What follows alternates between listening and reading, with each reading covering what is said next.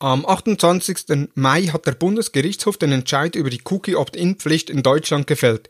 Wie es dazu kam, was du nun für dein Unternehmen bzw. deine Website anpassen musst, wie ein Cookie-Opt-in-Banner aussehen muss und welche Inhalte zwingend in der Datenschutzerklärung stehen sollten, erfährst du in dieser Episode. Für die treuen Hörer gibt es zudem einen 25% Rabattcode für den Datenschutzgenerator, um eigene rechtssichere Datenschutzerklärungen generieren zu können. Viel Spaß bei dieser Episode.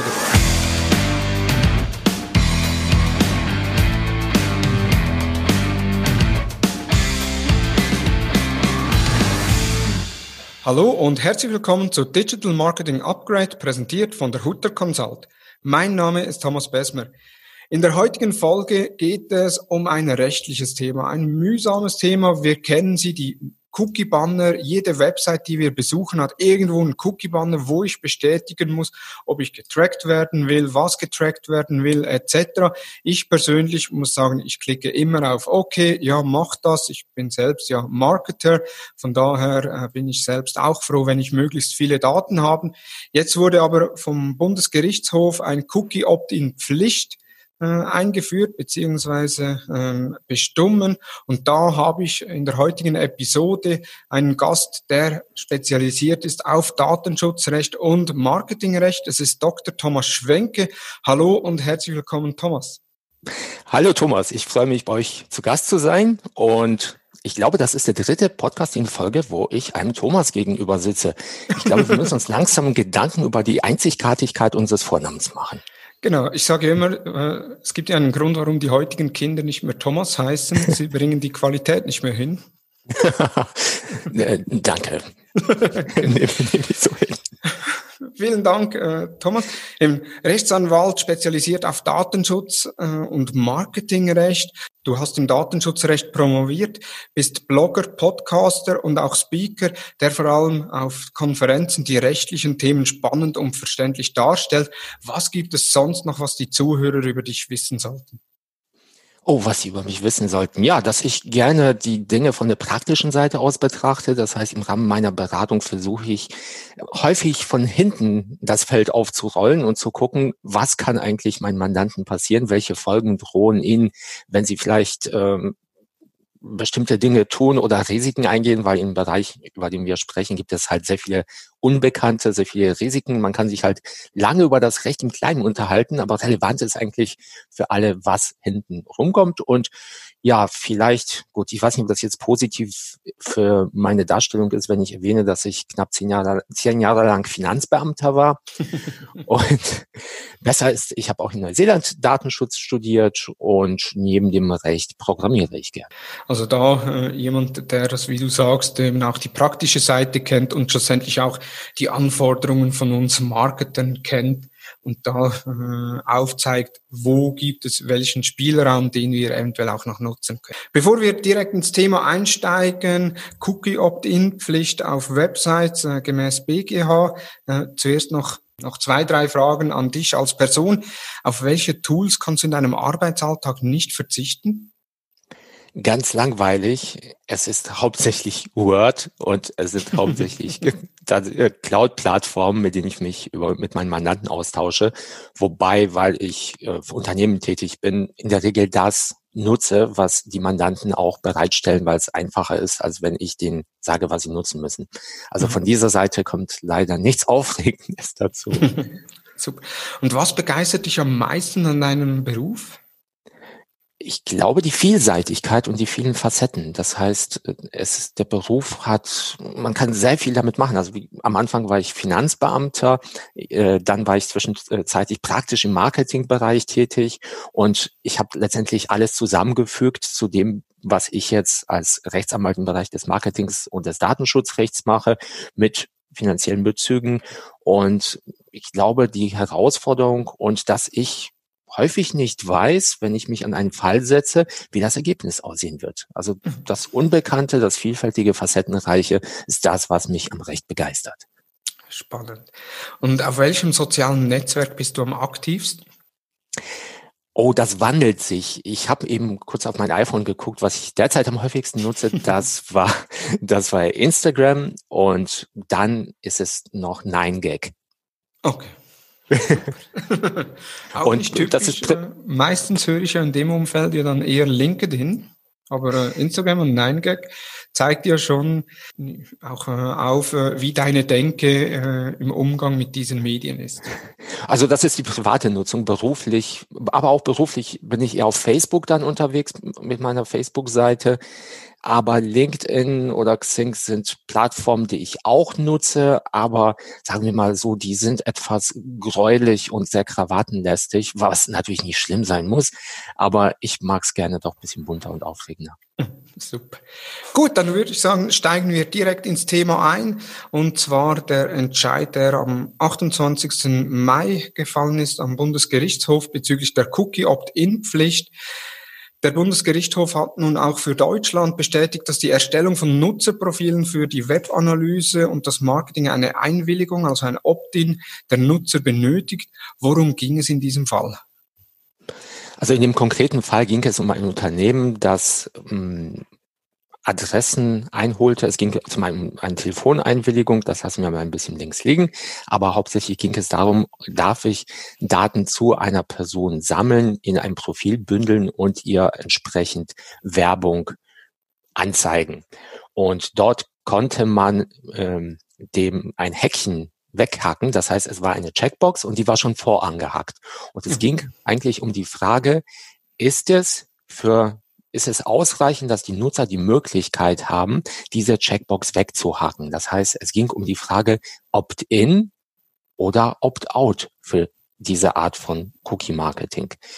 Und darum ging es letztendlich in dem Verfahren, das in Deutschland geführt wurde, das zwischenzeitlich im Europäischen Gerichtshof ähm, vorgelegt wurde, um eine Entscheidung zu treffen, weil es um das europäische Recht ging, um die sogenannte E-Privacy-Richtlinie. Dort gab es ein Update 2009 und dort wurde ein Passus eingefügt, in dem stand, wenn man also vereinfacht gesagt, wenn man auf den Geräten der Nutzer Informationen speichert und sie ausliest und diese Informationen nicht unbedingt notwendig sind aus der Sicht der Nutzer für die Nutzung des Dienstes, dann muss ein Opt-in erfolgen.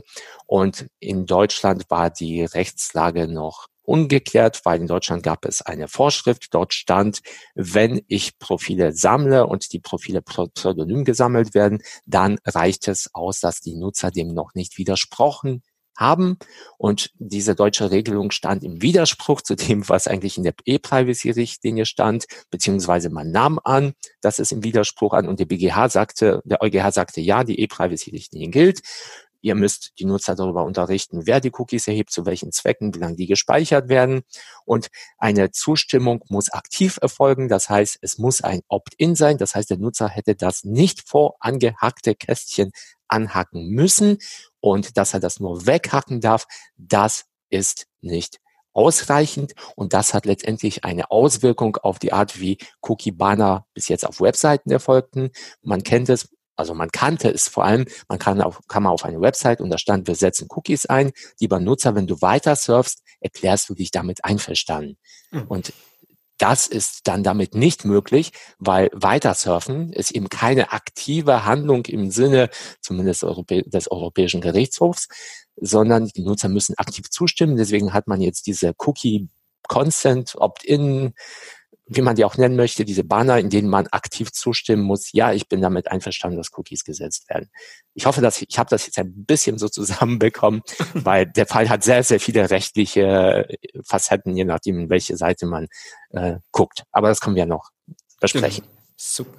Welche Auswirkungen hat das BAG-Urteil für die Cookie-Nutzung? Das hat die Auswirkung, dass Cookies, die nicht notwendig sind, also nicht unbedingt erforderlich sind, grundsätzlich eines Opt-ins bedürfen. Das heißt einer aktiven Zustimmung der Nutzer. Und hm, da kann man sich natürlich jetzt streiten oder unterhalten, welche Cookies notwendig sind und welche nicht notwendig. Aber das Prinzip ist erstmal, wenn die Cookies nicht notwendig sind, sollte ich von einem Opt-in ausgehen, es sei denn, ich finde Argumente dafür, warum ich kein Opt-in setzen sollte. Also das ist so die Betrachtungsrichtung. Letztlich, dass, dass ein Cookie notwendig ist, jetzt aus meiner Sicht, ich sage jetzt mal, ich habe ein E-Commerce-Unternehmen, äh, nur ein reines E-Commerce-Unternehmen äh, und ich möchte jetzt da Cookies setzen, beispielsweise von Google Analytics, einfach um äh, das E-Commerce-Tracking äh, möglichst sauber vorzunehmen, dann ist ja das für mich ein notwendiges Cookie, um auch meine Unternehmensziele zu erreichen. Ja, das ist ein sehr gutes Argument. Worauf es aber dabei ankommt, ist weniger, was du denkst, sondern was aus der Sicht der Nutzer notwendig ist. Aber trotzdem muss auch dieser Punkt berücksichtigt werden. Also was notwendig ist, ist im Gesetz nicht definiert. Und es gibt jetzt auch keine höchstrichterlichen Entscheidungen, die das sagen. Das heißt, hier kann man noch frei zumindest diskutieren, gestalten. Und was als notwendig betrachtet wird, ist zum Beispiel ein Warenkorb-Cookie. Oder ich logge mich ein und der Login soll gespeichert werden. Wobei, mhm. es gibt natürlich auch Leute, die das nicht mal für notwendig halten, weil sagen, Warenkorb-Cookie kann ja auch anders gestaltet werden. Und das sind zum Beispiel notwendige Cooking oder Load Balancing, wenn wenn die Verfügbarkeit der Seite damit gewährleistet werden soll, dass sie immer schnell äh, beim Nutzer ankommt, da hat er wohl auch ein Interesse. Und dann ab dann wird schon blurriger, also etwas verschwommener. Wie sieht es zum Beispiel mit Komfortfunktionen? Wie ist es mit einem Cookie, das den Warenkorbinhalt speichert, wenn zum Beispiel mein, mein Browser abstürzt? Ist das noch notwendig aus der Sicht des Nutzers? Wie ist es mit Cookies, die der Medien, Mediensteuerung dienen? Also wenn ich mir ein Video angucke und das Video merkt sich, wo ich es zuletzt mir angeschaut habe, ist das noch notwendig aus der Nutzersicht? Und das kann man beliebig fortspinnen. Und wenn wir dazu kommen, dass man die Website unterhält, meine ich, zumindest aus meiner Sicht, dass der Betrieb eines Dienstes, der der Reichweitenanalyse zumindest dient, also um die Performance der Website zu messen, um die Besucherströme zu messen, dass es noch notwendig ist heutzutage, um eine Website betreiben zu können, die nutzergerecht ist. Die Grenze wird wahrscheinlich dort gelegt werden oder liegen, wo die Informationen nicht nur dazu genutzt werden, um eine Reichweitenanalyse zu erstellen, sondern um Profile von Nutzern zu erstellen um anhand dieser Profile ihnen Werbung passend anzuzeigen. Mhm. Und wir haben so Dienste wie Matomo zum Beispiel, Web Analytics, Reichweitenanalyse, kann man sogar ohne Cookies nutzen. Kommen noch dazu, ob das dasselbe ist. Äh, da würde ich sagen, okay, in diesem Fall haben wir eine Notwendigkeit, weil ich die Besuchsstimme messe. Wenn wir Google Analytics nutzen und ich die Einstellungen tatsächlich so alles weghacke, so dass nur die Daten für mich gesammelt werden für Zwecke der Analyse und Google die nicht für sich selbst weiter nutzt. Weil normalerweise ist es so, dass das Ansinnen von Google, die Nutzer sammeln für Google die Daten und Google bereitet die Daten auch für sich auf und stellt den Nutzern für Werbezwecke zur Verfügung. Das würde wahrscheinlich nicht mehr als notwendig gelten, sondern nur reine Reichweitenanalyse. Das heißt, ich meine, dass man potenziell Google so beschneiden oder zurecht einstellen kann, dass es noch notwendig wäre. Aber dann wäre es nicht allzu nützlich für die Art des Marketings, die du wahrscheinlich meinst. Mhm. In einer vorherigen äh, Ausgabe des Digital Marketing Upgrade Podcast habe ich mit Simon Harlinghausen darüber gesprochen, vor allem über Cookies und den Einsatz von Cookies, jetzt nicht auf rechtlicher Basis. Und er sagte da, ja, Cookies, äh, die werden eh keine Zukunft haben. Da gibt es andere Technologien wie Digital Footprint etc. Ist das vom Urteil auch betroffen oder geht es wirklich nur um die Cookies? Also man spricht generell über Cookies, weil das ein mittlerweile etwas ist, was man nachvollziehen kann, was Menschen verstehen. Äh, nein, es ist nicht ausdrücklich auf Cookies beschränkt. Und auch hier streiten sich die Geister, je nach Land, auf EU-Ebene anders als in Deutschland anders, ob eben Digital Fingerprints, also quasi die Quersumme oder ein individueller Fing technischer Fingerabdruck meines Computers anhand, weiß nicht, anhand seiner Rendergeschwindigkeit, Rechengeschwindigkeit, das kann man, kann ja so eine Quersumme des individuellen Computerverhaltens erstellen. Ob das drunter fällt, im Zweifel würde ich ausgehen, dass das auch mit gemeint ist, weil letztendlich auch das eine Erhebung von Informationen aus den Geräten der Nutzer ist, die der Bildung von Profilen zu Marketingzwecken dient. Also, wie gesagt, man kann sich dogmatisch streiten. Ich würde erstmal davon ausgehen, dass es auch mit umfasst ist. Sprich, wenn ich jetzt äh, Matomo einsetze oder Google Analytics oder das Facebook Pixel, dann muss ich zwingend, bevor ich irgendwie was abfeuere oder Daten erfasse, den Nutzer abfragen, ja, willst du das überhaupt oder nicht? Genau, das wäre die Lösung, wie sich die Datenschützer das vorstellen und wie man das, wie man die Urteile der Gerichte lesen kann. Ja. Und lesen sollte, es sei denn, man hat irgendwie jemanden beauftragt oder möchte gewissen Risikospielraum ausnutzen auf Grundlage wirtschaftlicher Überlegungen. Aber wenn man sich damit jetzt, sagen wir mal, technisch, rechtlich nicht ganz so auskennt, sollte man genau davon ausgehen, dass man, bevor man irgendwelche Cookies abfeuert, die nicht notwendig sind, ein Opt-in einholt. Außer man nutzt Matomo. Wie gesagt, in diesem Fall reine Reichweitenmessung halte ich nicht für problematisch und sagen wir mal, da sehe ich kaum Risiken, die auf die Nutzer zukommen werden. Okay, sehr spannend. Und wie kann ich eine wirksame Cookie-Einwilligung einholen? Tja, das sind die beliebten Cookie Consent oder Cookie Opt-in oder Cookie Einwilligungsbanner oder Cookie Management Systeme, es gibt keinen festen Begriff, so kann man die bezeichnen. Also die Dinger, die immer aufpoppen, wenn man eine Website besucht. Und ich nutze das Internet seit Ende der 90er Jahre. Damals gab es immer diese Splash Pages. Das heißt, vor einer Website gab es immer so eine Vorschaltseite, die einen begrüßte. Die nervten und man war froh, die loszuwerden. Und das haben wir jetzt wieder. Das heißt, äh, de facto kann man Einwilligungen derzeit nur einholen, wenn man diese Banner einblendet und von die Nutzer bittet, eine Einwilligung abzugeben. Also dass es da irgendwelche Browserlösungen gibt, gibt habe ich noch nicht gesehen. Man könnte vielleicht darauf verzichten, wie Facebook es macht. Facebook sagt zum Beispiel, bei uns ist, ist das Geschäftsmodell, wir stellen dir die Plattform umsonst zur Verfügung, dafür bezahlst du ins Anführungszeichen mit deinen Daten. Mhm. Und äh, ob das zulässig ist, wissen wir nicht, aber wie gesagt, wenn man da keine Risiken eingehen möchte, sondern erstmal sicher fahren möchte, dann muss man so einen Consent-Banner einsetzen. Die Consent Banner, da sieht man ja unterschiedliche Gestaltungsmöglichkeiten, also beispielsweise eben so, ich sage jetzt mal, die unauffälligen, die unten äh, im Footer oder die un, im unteren Bildschirmrand angezeigt werden, wo ich es bestätigen kann, aber ich kann auch ohne die Bestätigung weiter äh, auf der Seite herumsurfen. Dann die, die vollflächig in der Mitte auftauchen und dann gibt es auch dort wieder die sogenannte Dark Patterns einsetzen. Also sprich, ich habe dann oftmals auch die Cookies in verschiedenen Gruppen, notwendige Cookies, Marketing-Cookies und äh, statistische mhm. Cookies. Und da gibt's ja auch, wir haben das bei Hutter Consult auch auf der Website integriert, dass man äh, die einzelnen Cookie-Gruppen anklicken kann. Äh, der große Button ist aber äh, alle bestätigen äh, und weiter und der kleine Button ist Auswahl bestätigen. Ist das rechtlich noch erlaubt? Also, eure Lösung halte ich für richtig. Die Zusammenfassung der Cookies in bestimmten Gruppen wie Marketing, Performance, Statistik ist auch in Ordnung. Das hat auch der Europäische Datenschutzausschuss so gesehen.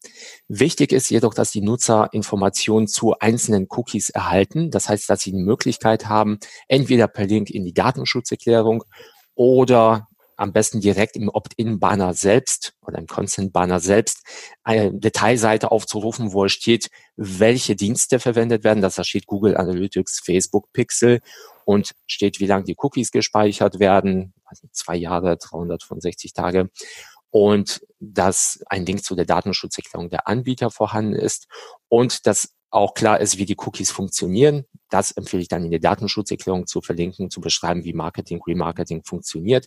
Das ist ausreichend. Und es ist auch ausreichend, zumindest meines Erachtens, aber ich halte das für hinreichend risikosicher, dass man mit einem Klick alle Cookies bestätigen kann, wenn man die Möglichkeit hat, die Cookies aber auch abzuwählen. Ja. Und die Einwilligung gilt dann als freiwillig, wenn das Abwählen so einfach ist wie das Bestätigen der Cookies.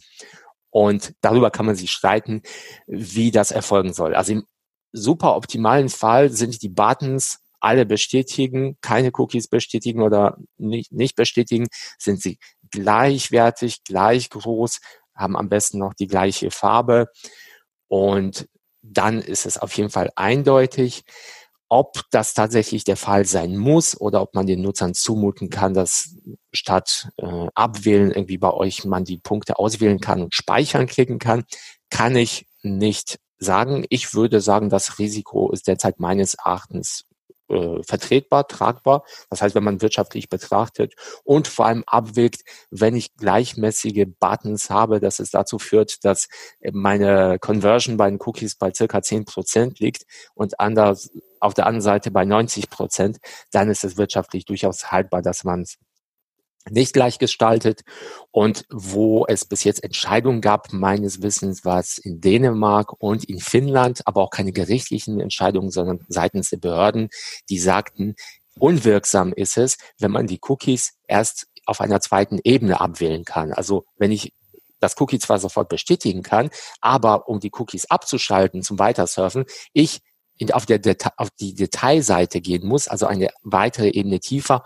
und das dort die Cookies abwählen kann. Das hielt man nicht für zulässig. Das heißt, so wie das Cookie bei euch auf HooterConsult.com gestaltet ist, würde ich es freigeben. Jetzt für die Integration eben äh, auf einer Webseite, äh, Cookie Consent Banner, da gibt's ja auch wieder Tools. Äh, einerseits eben äh, Cookie Management Tools kommen wir noch dazu, aber es gibt ja auch sogenannte Tag Management Systeme, beispielsweise der Google Tag Manager, der ja eigentlich die Not oder der ja äh, schlussendlich dann die Verwaltung des Cookie-Managements auch ausführt.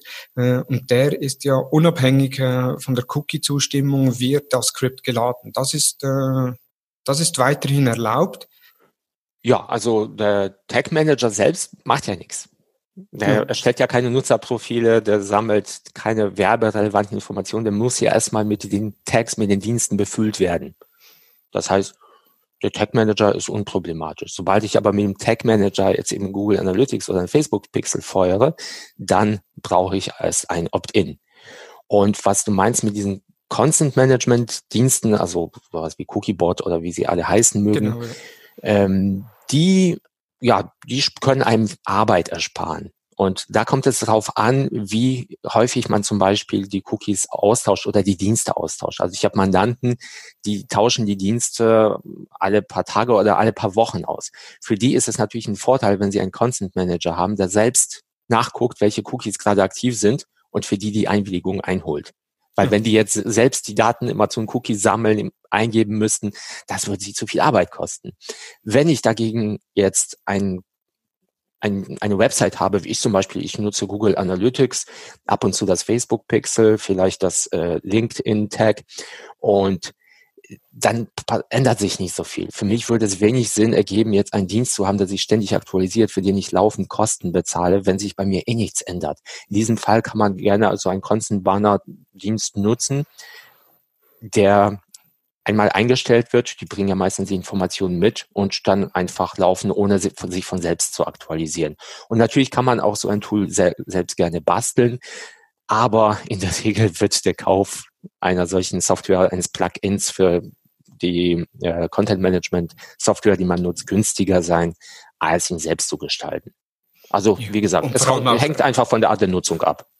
Und vor allem auch sicherer. Ich betreue unterschiedliche Kunden, wo wir eben so Cookie-Management-Tools im Einsatz haben. Eines hast du auch schon äh, genannt, wo automatisch dann den Scan macht.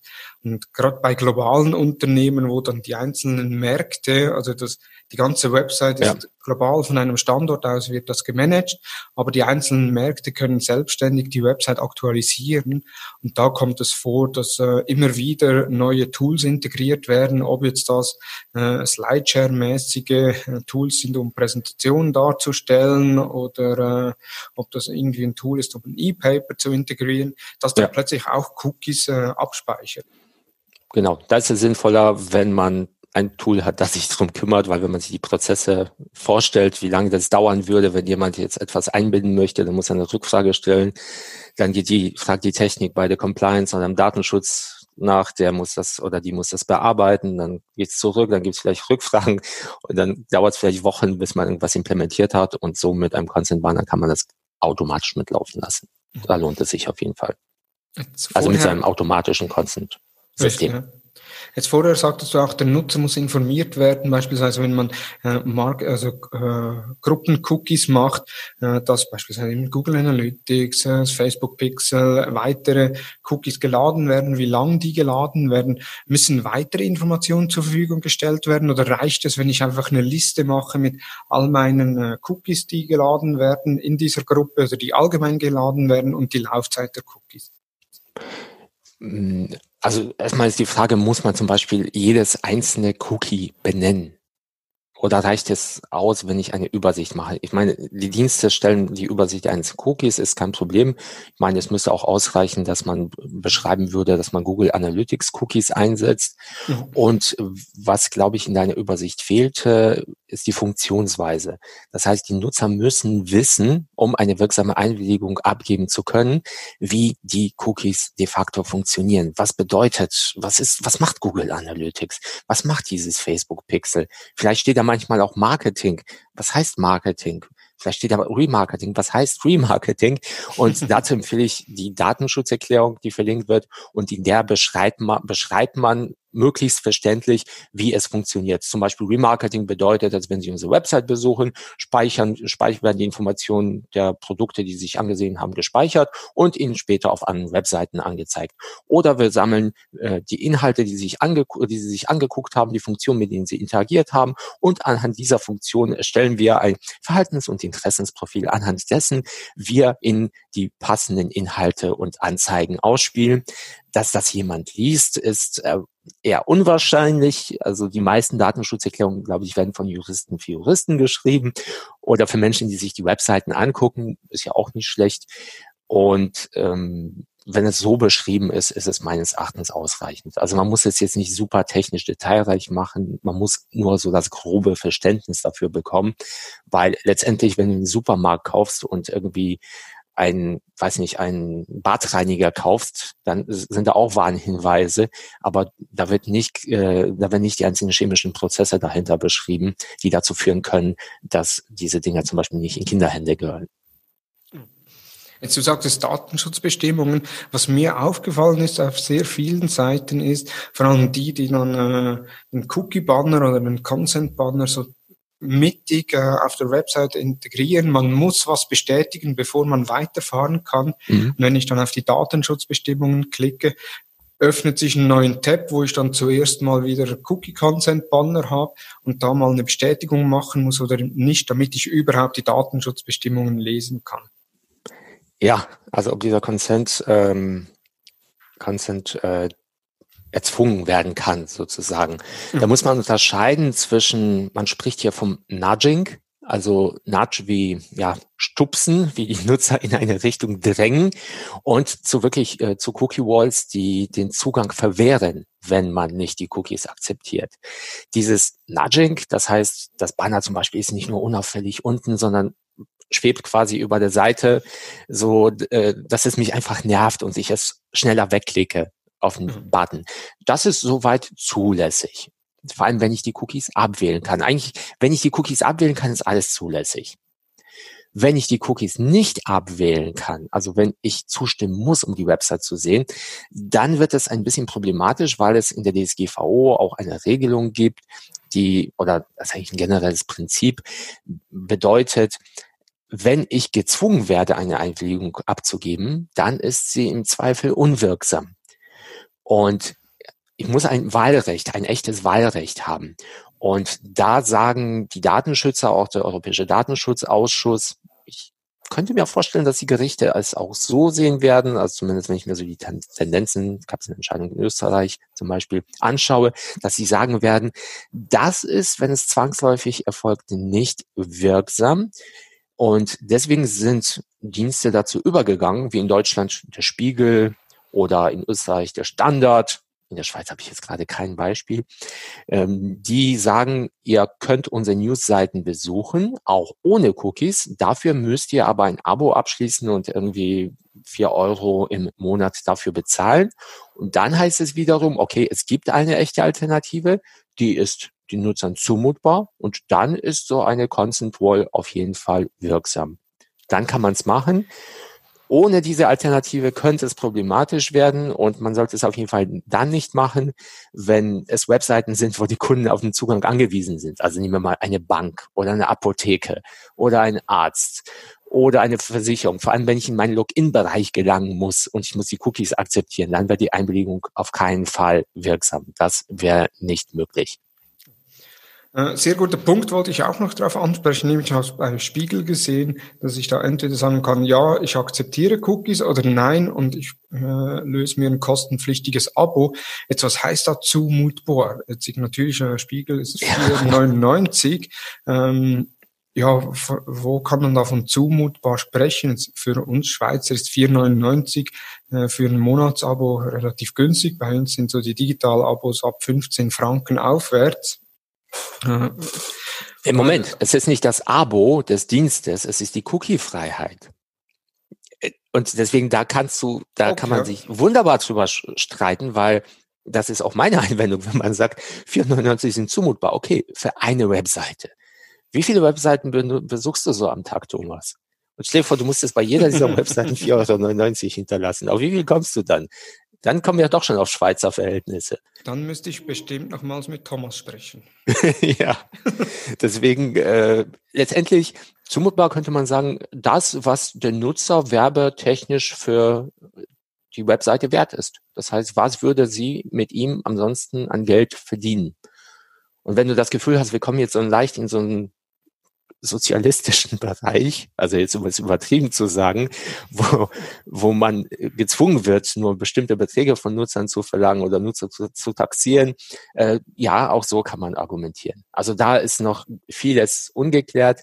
Ich glaube, in Österreich zum Standard AT hat die Datenschutzbehörde entschieden, dass wenn irgendwie ein Abo für 6,99 gebucht wird und da ist die Cookie-Freiheit mit drin, ist das auf jeden Fall angemessen. Ob, ob das jetzt in Deutschland angemessen ist, weiß ich nicht, aber ich glaube, so der Betrag von 4,99 wird bei Gerichten durchkommen. Okay. Ich meine, das ist, das ist sowieso, wenn wir es so kurz zusammenfassen, das ist, äh, ich würde den Begriff albern benutzen, weil äh, die meisten Nutzer klicken diese Dinger ja eh weg. Und äh, ob das jetzt äh, super produktiv ist, also sagen wir mal so, bevor bevor man dieses, diese Consent-Pflicht hatte, hatte man stattdessen die DSGVO, an der man sich hielt und dort darf man Cookies insoweit setzen, als sie von Nutzern erwartbar sind und denen zumutbar. Das heißt, so ein Google Analytics Cookie würde ich sagen, das ist heutzutage erwartbar, so ein bisschen Remarketing auch. Das heißt, jeder schränkte sich ein bisschen so ein, dafür durfte er einfach die Cookies setzen. Jetzt wo man sowieso ein Opt-in einholen muss, dann wird doch die volle Ladung rausgeholt. Dann habe ich Universal Analytics, dann bilde ich meine Zielgruppen, da habe ich das Facebook-Pixel, da habe ich mein LinkedIn-Pixel, da habe ich alles Mögliche laufen. Wieso? Ich bekomme doch sowieso eine Zustimmung. Also wenn ich die schon bekomme, dann soll die auch mich richtig glücklich machen. Das mhm. heißt, meine Beobachtung ist, dass das Tracking de facto zugenommen hat. Das heißt, dieser Ausgleich für das fehlende, für die fehlende Conversion wird einfach mit mehr Tracking ausgeglichen. Deswegen halte ich eher, fände ich eine gesetzliche Regelung viel, viel besser, die ein quasi einen Standard, Cookie-Standard festlegt auf einem gewissen Niveau, ohne dass diese Opt-in-Pflichten notwendig sind. Das aber nur am Rande, dass ich sozusagen das ganze Verfahren erstmal in Frage stellen würde, nicht nur die Einzelheiten der Ausgestaltung. Das ist perfekt. Ich habe mir schon manchmal, also schon einige Mal überlegt, macht es nicht Sinn, dass man irgendwie ein Browser-Plugin macht, wo man sagt, hey, alle Cookie-Consent-Banner bestätigen, weil ich bin jetzt jemand, ich bestätige die, ich weiß ja, wie ich Cookies auf meinem Gerät löschen kann, äh, im schlimmsten Fall, äh, oder dann, wenn mich die Werbung nervt, dass ich da die Werbung melde und nicht mehr angezeigt bekomme. Äh, Gibt es da Bestrebungen oder wäre das rechtlich überhaupt äh, akzeptabel, dass man sagt, okay, man macht ein Browser-Plugin oder die Browser sogar eine Einstellung, wo man sagen kann, okay, ich bestätige alle Cookies ja, wenn ein Browser dich das nicht mitbringen würde, also ich, mich wundert es, dass die Browser das noch nicht anbieten und das nicht standardmäßig voreingestellt wäre und ich selbst darüber entscheiden würde, wäre es meines Erachtens hinreichend. Jetzt würden aber natürlich die Datenschützer, die strenger sind, kommen und sagen, ja, bei einer Einwilligung setzt die Kenntnis der der Einzelheiten der Verarbeitung voraus. Das heißt, ich muss sehen, welche Cookies eingesetzt werden. Wenn ich einfach blind einwillige, dann ist es keine wirksame Einwilligung. Aber auf der anderen Seite, ich willige bewusst blind ein. Das heißt, ich habe mich dafür entschieden.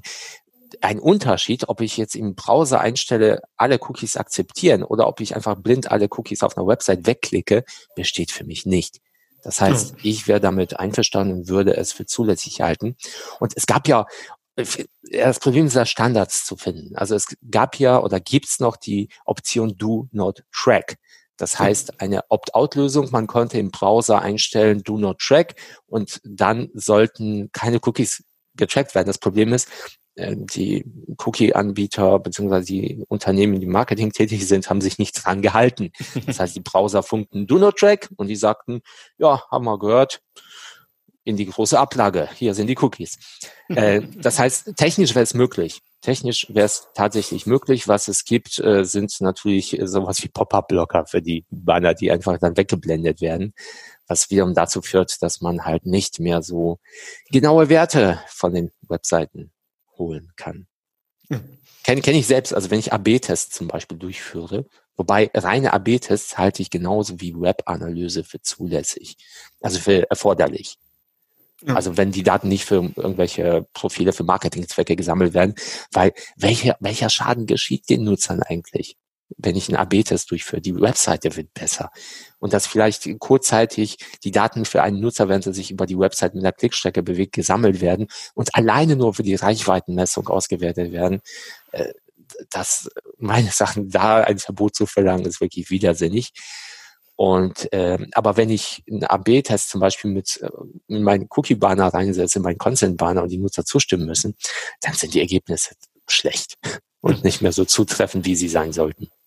Also das heißt, mit deiner Aussage würde ich jetzt hingehen und sagen, okay, dann mache ich auf meiner Website, ich habe 20 Landingpages, die relevant sind mhm. äh, und da mache ich jetzt äh, für jede der 20 Landingpages einfach kurz einen AB-Test. Was der AB-Test beinhaltet, ist ja dann, ich sage jetzt mal, weniger äh, relevant, sondern ich weiß einfach, okay, das sind die wichtigsten Zielseiten und da muss der Nutzer nicht, nichts bestätigen. Ja, das würde ich so einem Mandanten empfehlen. Natürlich will ich auch darauf hinweisen, dass ein potenzielles Risiko besteht. Allerdings das Risiko in einem Bereich ist, bei dem ich davon ausgehe, dass eine Datenschutzbehörde da nicht, zumindest wie es meine Erfahrung ist, nicht mit dem Bußgeld sofort um die Ecke kommt, sondern erstmal ihre Meinung vertritt. Weil auch wenn man die häufig über Datenschutzbehörden lästert, die lassen mit sich reden, vor allem in Bereichen, die rechtlich nicht geklärt sind. Dann diskutieren die erstmal und kommen nicht sofort mit dem Bußgeld um die Ecke. Mhm. Das passiert, wenn man die Website voll mit Cookies äh, haut und kein Opt-in einholt, dann kann es passieren. Da gab es auch schon Fälle in Belgien, glaube ich, 18.000 Euro, in Spanien waren es 30.000 Euro, wobei man sagen muss, dass in Spanien die Datenschutzbehörden auch von Bußgeldern profitieren und natürlich das Interesse höher ist. Also das nur am Rande als Anekdote, das führte schon dazu, dass ich in Deutschland mit einer Datenschutzbehörde beim Mandanten sprach, aufgrund einer Anzeige einer spanischen Datenschutzbehörde, die die deutsche Datenschutzbehörde hat rausgehen lassen zum Mandanten, weil die sich davon Bußgelder versprachen. Auch ein Geschäftsmodell. Ja. Sehr gut. Die, äh, die Gestaltung von Cookie-Bannern. Wir haben schon mal angesprochen, du sagtest ja, die Button möglichst gleich groß und möglichst die gleiche Farbe etc. Gibt es da wie, weitere äh, Kriterien für die Gestaltung oder Empfehlung für die Gestaltung von so Cookie-Bannern? Auch vielleicht die Platzierung, macht man das oben am äh, Browser, mittig, verdeckt man den kompletten Inhalt etc.? Also man kann, solange man den Nutzern die Möglichkeit gibt, Nein zu sagen und die Cookies abzuwählen, ist die Platzierung letztendlich egal. Und was die Gestaltung angeht, also die Gruppierung von Cookies ist in Ordnung. Die Banner müssen Informationen zu den einzelnen Cookies oder zumindest zu den einzelnen Anbietern erhalten. Die Nutzer sollten eine Möglichkeit haben, eine Funktionsübersicht zu erhalten, also wie die Dienste funktionieren. Das geht in der Datenschutzerklärung. Dann die Buttons sollten gleichmäßig sein, wenn man wirklich kein Risiko eingehen möchte. Wenn man ein bisschen Risiko eingehen möchte, was für mich wirtschaftlich derzeit noch vertretbar ist, kann man die Buttons unterschiedlich gestalten. Und unsicher wird es, wenn man die Cookies nicht direkt im Banner abwählen kann, sondern eine Ebene tiefer gehen müsste und das auf der Detailseite die Cookies abwählen könnte und äh, dadurch quasi vereitelt wird aufgrund der Unlust oder wie heißt es, Cookie-Fatigue, dass die Nutzer ermüdet sind und nicht weiter suchen wollen, dann immer auf Ja klicken. Das wird problematisch, das ist noch ein bisschen risikoreicher. Aber dass man ansonsten fehlerhafte Cookie-Einstellungen sieht, das kommt eigentlich sehr, sehr selten vor. Also ich habe ein Beispiel, Beispiel für meinen Blogbeitrag gesucht und da habe ich eigentlich nichts Falsches gesucht. Höchstens Cookies, die etwas risikoreicher sind, also Cookie-Banner, die risikoreicher sind, eben wenn die Buttons nicht gleich groß sind. Aber äh, die einzigen Fehler, die ich eigentlich fand, dass äh, nicht beschrieben wurde, wie die Cookies funktionieren. Oder gar keine Details geliefert wurden zu den Cookies. Das ist so das Problem, das mir begegnet, aber von der Funktionsweise sind die meistens okay. Also wenn Cookies, das sind ja dann äh, im Google Analytics, Facebook Pixel und andere Tracking-Tools. Äh, wie funktioniert das bei eingebetteten Inhalten? Also beispielsweise, wenn ich ein YouTube-Video auf meiner Seite einbette, muss ich da auch Cookie Opt-in äh, abfragen oder äh, kann man davon ausgehen, dass das ein notwendiges äh, Cookie ist, weil man möchte ja oder der Nutzer möchte ja das Video schauen? Mhm. Ja, also bei YouTube gibt's ja die Spezialität, ich glaube bei Vimeo auch, dass man die ohne Cookies aufrufen kann, zumindest ohne Marketing-Cookies. Ich glaube, man muss dann, also wenn man auf die Sharing-Option in einem YouTube-Video klickt, dann gibt's ich glaube, das heißt erweiterte Datenschutzeinstellungen, da bekommt man einen Link, wo solche Cookies nicht gesetzt werden. Und dann wäre es meines Erachtens hinreichend sicher, sie, diese Videos ohne zu nutzen, also ohne eine Bestätigung. Aber ansonsten, wenn die Tools, die man einbindet, selbst Cookies setzen, dann muss man dafür eine Einwilligung einholen. Das hat der Europäische Gerichtshof entschieden im Hinblick auf Social Plugins von Facebook da wurde auch gesagt, okay, die Nutzer, die hier getrackt werden, die zumindest die Mitglieder von Facebook, die willigen bei Facebook ein oder gehen da den Vertrag mit Facebook ein, dass sie damit einverstanden sind. Und sagte der EuGH, nein, lieber, lieber Betreiber der Website, wenn du hier die Cookies einsetzt, dann oder den, den Social Plugins wie ein Like-Button einsetzt, dann musst du auch dafür eine Einwilligung holen. Und das bedeutet, dass auch die Inhalte, das sieht man heutzutage auch, häufig, dass statt eines Videos oder eines Tweets oder eines Instagram-Bilds oder whatever, was für ein Embed wir haben, dass da steht Inhalte aktivieren oder Inhalte freischalten und es dann werden die Inhalte samt der Cookies geladen. Das heißt, dasselbe Prinzip gilt quasi ja für die Website in der Website, weil Embeddings sind ja nichts anderes. Diese iFrames, also Inline Boxen, in denen die Inhalte geladen werden. Das heißt, man muss für diese kleine eingebettete Website in der Website auch noch eine Einwilligung einholen. Man könnte das natürlich auch alles mit dem Cookie, Cookie Banner sofort einholen. Das ginge auch. Ich habe nur jetzt keine technischen Lösungen gesehen, die das so anbieten. Das müsste man wahrscheinlich selbst so gestalten, dass man quasi nicht einmal das Cookie Banner bestätigen muss und dann auch noch die Inhalte. Ja, sprich, wenn ich jetzt eine Landingpage mache, wo ich sage, okay, ich möchte beispielsweise auf unser Online-Seminar aufmerksam machen äh, und habe da ein Video äh, auf Vimeo oder YouTube, binde das aber mit Cookies ein, zeige jetzt dem Nutzer an, hey, wenn du das anschauen möchtest, äh, klick auf Inhalte anzeigen, damit die Cookies geladen werden können. Kann ich da dahinter dann auch direkt sagen, okay, es werden alle anderen Cookies geladen oder ist dann die Einwilligung nur für die Anzeige des jeweiligen Inhalts? Das kommt auf die Gestaltung deines Banners an. Also rein theoretisch könntest du quasi dein komplettes Cookie-Opt-in-Banner an diese Stelle packen. Das ginge. Aber die technische Umsetzung dessen habe ich bis jetzt nicht gesehen. Ja. Aber ja, es ginge.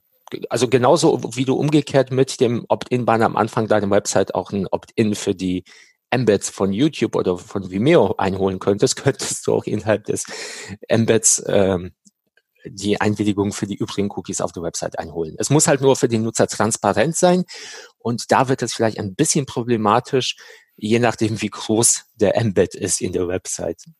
Weil die oh. haben häufig gar nicht so viel Platz. Jetzt, du hast schon erwähnt, eben in Deutschland 18.000 Euro oder in Belgien 18.000 Euro, in Spanien äh, 30.000 Euro äh, gegen Verstöße. Äh, wie ist das jetzt im BGH-Urteil äh, gelöst? Also mit was für, mit welchen Folgen muss ich bei Verstößen rechnen? Oh, das, das wird tatsächlich kompliziert, ähm, weil beim Urteil geht es ja um die Untersagung, dass man das nicht noch in der Zukunft weitermachen darf. Das heißt, es kommt immer darauf an, wer geht gegen wen vor. Zum Beispiel eine Datenschutzbehörde kann eine Untersagung verfügen. Das heißt, man muss dann ein Opt-in in der Zukunft haben oder den Dienst nicht nutzen. Sie kann auch durchaus ein Bußgeld verhängen. Dann können natürlich auch noch andere Verbände, in diesem Fall des BGH ist es sogar ein Verband, äh, der Verbraucher schützt, die können auch dagegen vorgehen. Dann könnten auch die Nutzer selbst auch eine Abmahnung oder je nach Land Klage einreichen oder Schadensersatz fordern, ist eher derzeit unwahrscheinlich. Die Schadensersätze, äh, äh, die Schadensersatzsummen wurden bis jetzt eher abgelehnt oder sehr klein gehalten. Und ähm, die Höhe, ja, das kommt drauf an, wie es ausgestaltet ist. Zum Beispiel in Deutschland ist es unklar, wer für diese E-Privacy Richtlinie zuständig ist und wie hoch die Bußgelder da sein können. Letztendlich, wenn man es so im Schnitt betrachtet, können die höchstens 50.000 Euro betragen, ist natürlich auch eine hohe Summe, aber je nachdem, wie viel Geld das Unternehmen mit Marketing verdient, kann sich diese Summe durchaus lohnen, wenn man da etwas risikoreicher ist. Also es ist gar nicht so klar, wie viel, wie teuer es wird. Also man muss es am Ende ausrechnen.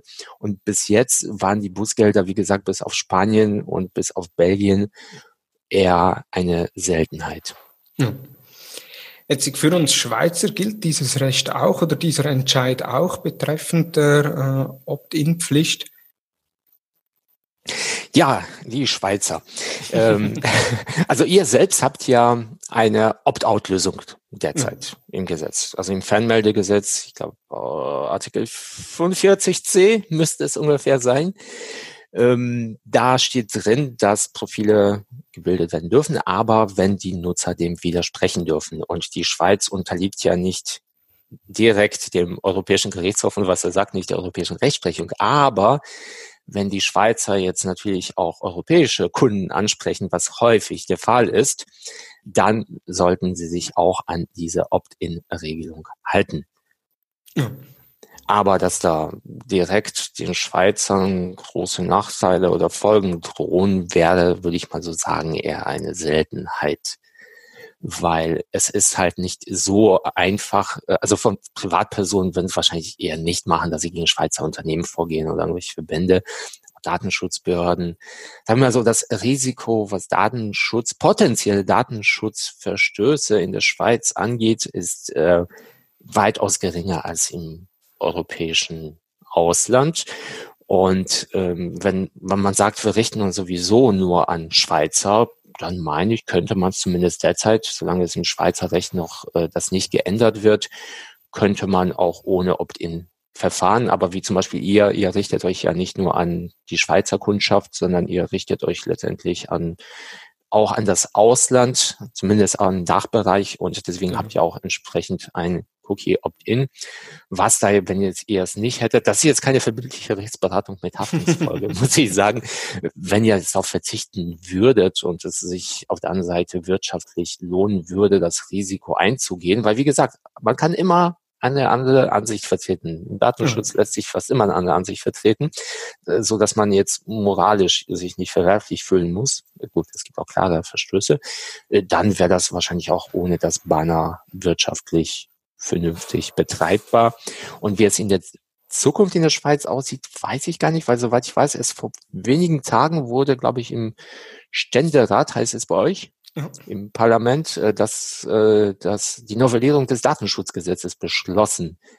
Aber mein Stand war, dass die Profilregelung erstmal so stehen bleibt als Opt-out-Lösung, solange nicht äh, besondere Kategorien von Daten wie Gesundheitsdaten und sowas, aber das passiert ja bei Cookies selten, verarbeitet werden. Das heißt, wenn man als Schweizer sich an die Außenwelt richtet, empfehle ich ein Cookie Opt-in, wenn man auf Nummer sicher gehen sollte. Wenn man im Inland bleibt, nein. Und ansonsten ist es eine Risikoabwägung. Super. Neben dem Cookie beziehungsweise dem Cookie Opt-in ist ja ein oft angesprochenes Thema die Datenschutzerklärung. Was sind so die wichtigsten Punkte, die in einer Datenschutzerklärung zwingend aufgeführt werden müssen? Also was man zwingend aufführen muss, ist der Verantwortliche. Das heißt, wer ist für datenschutzrechtlich verantwortlich? Dann muss man auch, wenn man einen Datenschutzbeauftragten hat, auch diesen aufführen. Dann muss man die Nutzer über den Rechte aufklären, also Auskunftsrecht, Widerrufs-, Widerspruchsrecht, Recht, sich bei der Datenschutzbehörde zu beschweren, Berichtigungslöschungs und so weiter. Die Rechte sind auf jeden Fall essentiell. Und dann sollte man auch darüber einen Überblick geben, welche Daten zu welchen Zwecken man verarbeitet. Also wenn man jetzt einen Online-Shop betreibt, dass man die Daten für die Kunden, für Versand oder für Dropshipping oder was auch immer verarbeitet. Gegebenenfalls hat man Bewerberformulare, muss man darüber hinweisen oder dass, dass man ein Kontaktformular hat. Bei manchen Dingen wird man sich sagen, das sind Offensichtlichkeiten. Zum Beispiel, dass man schreibt, die Angaben in unserem Kontaktformular verarbeiten wir, um die Anfragen zu bearbeiten. Das heißt, man muss sozusagen einen Überblick über die einzelnen Verarbeitungen geben. Wie weit das in die Tiefe gehen muss, ist es umstritten. Das heißt, ist es zum Beispiel notwendig, dass ich bei einem Newsletter sage, dass ich jetzt Mailchimp Newsletter to go, Mailjet nutze oder ist es ausreichend, ich äh, sage, wir nutzen einen Versanddienstleister, der für uns versendet. Kann man sich streiten. Wenn man die Möglichkeit hat, sollte man alles angeben. Das schadet nicht. Und äh, man sollte auch angeben, auf welcher Rechtsgrundlage man tätig ist. Auch da streiten sich die Gelehrten. Ist es notwendig, dass ich sage, auf vertraglicher Grundlage oder mit Einwilligung? Oder muss ich sagen, auf vertraglicher Grundlage gemäß Artikel 6 Absatz 1 Satz 1 Buchstabe B DSGVO? Auch da würde ich sagen, wenn man die Möglichkeit hat, sollte man das möglichst genau machen. Und das Ganze, das Ganze muss noch äh, transparent sein natürlich. Das heißt, wenn man die ganzen Details geleistet hat, muss das noch übersichtlich sein. Und da hilft man sich damit, dass es am Anfang eine Zusammenfassung, also sozusagen seinen One-Pager gibt, ob der zusammengefasst ist, zu welchen Zwecken, welche Arten von Daten man verarbeitet. Also möglichst detailreich, detailreich und möglichst transparent. Und ja, also das hört sich nach einer Quadratur des Kreises an. Sehr große Fließarbeit, würde ich jetzt mal behaupten, äh, bei der man äh, sicherlich rechtliche Kompetenzen braucht. Gibt es da irgendwelche Vorlagen, wo ich mir das äh, herunterladen kann und anpassen kann? Das, das hört sich fast nach einer Werbeüberleitung an, aber ich glaube, das war jetzt nicht beabsichtigt. Ja, ich biete zum Beispiel, ja, da gibt es Generatoren, also ich biete, biete zum Beispiel datenschutzgenerator.de, wo man sich eine Datenschutzerklärung zusammenklicken kann. Und das Tool ist eigentlich daraus entstanden, dass ich auch irgendwann mal ähm, also sagen wir so, Mandanten müssen das Ganze auch wirtschaftlich machen. Wenn ich ihnen sage, ich setze mich an jede Datenschutzerklärung einzeln ran das kann Stunden dauern, bis ich fertig bin. Mhm. Keiner möchte irgendwie Tausende von Euro für eine Datenschutzerklärung bezahlen und vor allem, ich habe auch keine Lust, täglich nichts anderes als Datenschutzerklärung zu gestalten. Und man macht ja auch viele Fehler, wenn man das als per Hand macht. Also habe ich mir selbst ein Tool programmiert, mit dem ich eben die Datenschutzerklärung mir selbst zusammenklicken konnte. Und so kann ich die auch für Mandanten günstiger gestalten oder updaten. Und im Rahmen der DSGVO habe ich halt das Tool veröffentlicht, damit die Nutzer das nutzen können, also für Privatpersonen ne, vor allem, oder wenn man irgendwie paar kleine Einnahmen als Blogger oder sowas hat, hat man das auch umsonst. Und äh, das wurde bis jetzt äh, ja über eine halbe Million genutzt. Also es gibt wow. über eine halbe Million Webseiten, die die vom Datenschutzgenerator erstellten Datenschutzerklärungen nutzen. Und das ist der einzig vernünftige Weg. Mhm. Also äh, man kann natürlich individuell, also es gibt ja auch Fälle, wo ich individuell Datenschutzerklärungen gestalte. Das sind meistens Datenschutzerklärungen, die für spezielle Dienste zugeschnitten sind, wie ich derzeit zum Beispiel für eine Konferenzsoftware für Autohersteller äh, schreibe ich eine Datenschutzerklärung. Da natürlich wegen der Außenwirkung, weil man da besonders darauf achtet, da geht man individuell und weil es halt eine individuelle Software ist, dann gestaltet man das auch individuell. Aber in 99,9 Prozent aller Fälle kann man auch einen Generator benutzen. Mhm. Super, also ich werde es verlinken in den Show Notes und in den Blogbeitrag datenschutzgenerator.de. Äh, jetzt kleine Anmerkung noch, auf datenschutzgenerator.de gibt es auch einen Blog, der äh, die unterschiedlichen Themen rund um DSGVO, äh, BGH-Urteile etc. Äh, sehr ausführlich äh, beschreiben. Äh, da jetzt Werbung meinerseits für deine Plattform. Dankeschön. Super, wir sind schon am Ende. Äh, knapp eine Stunde, wo wir jetzt äh, gesprochen haben miteinander, ging vorbei oh. im Flug. Vielen Dank, Thomas, warst du dabei. Vielen Dank für deine Zeit.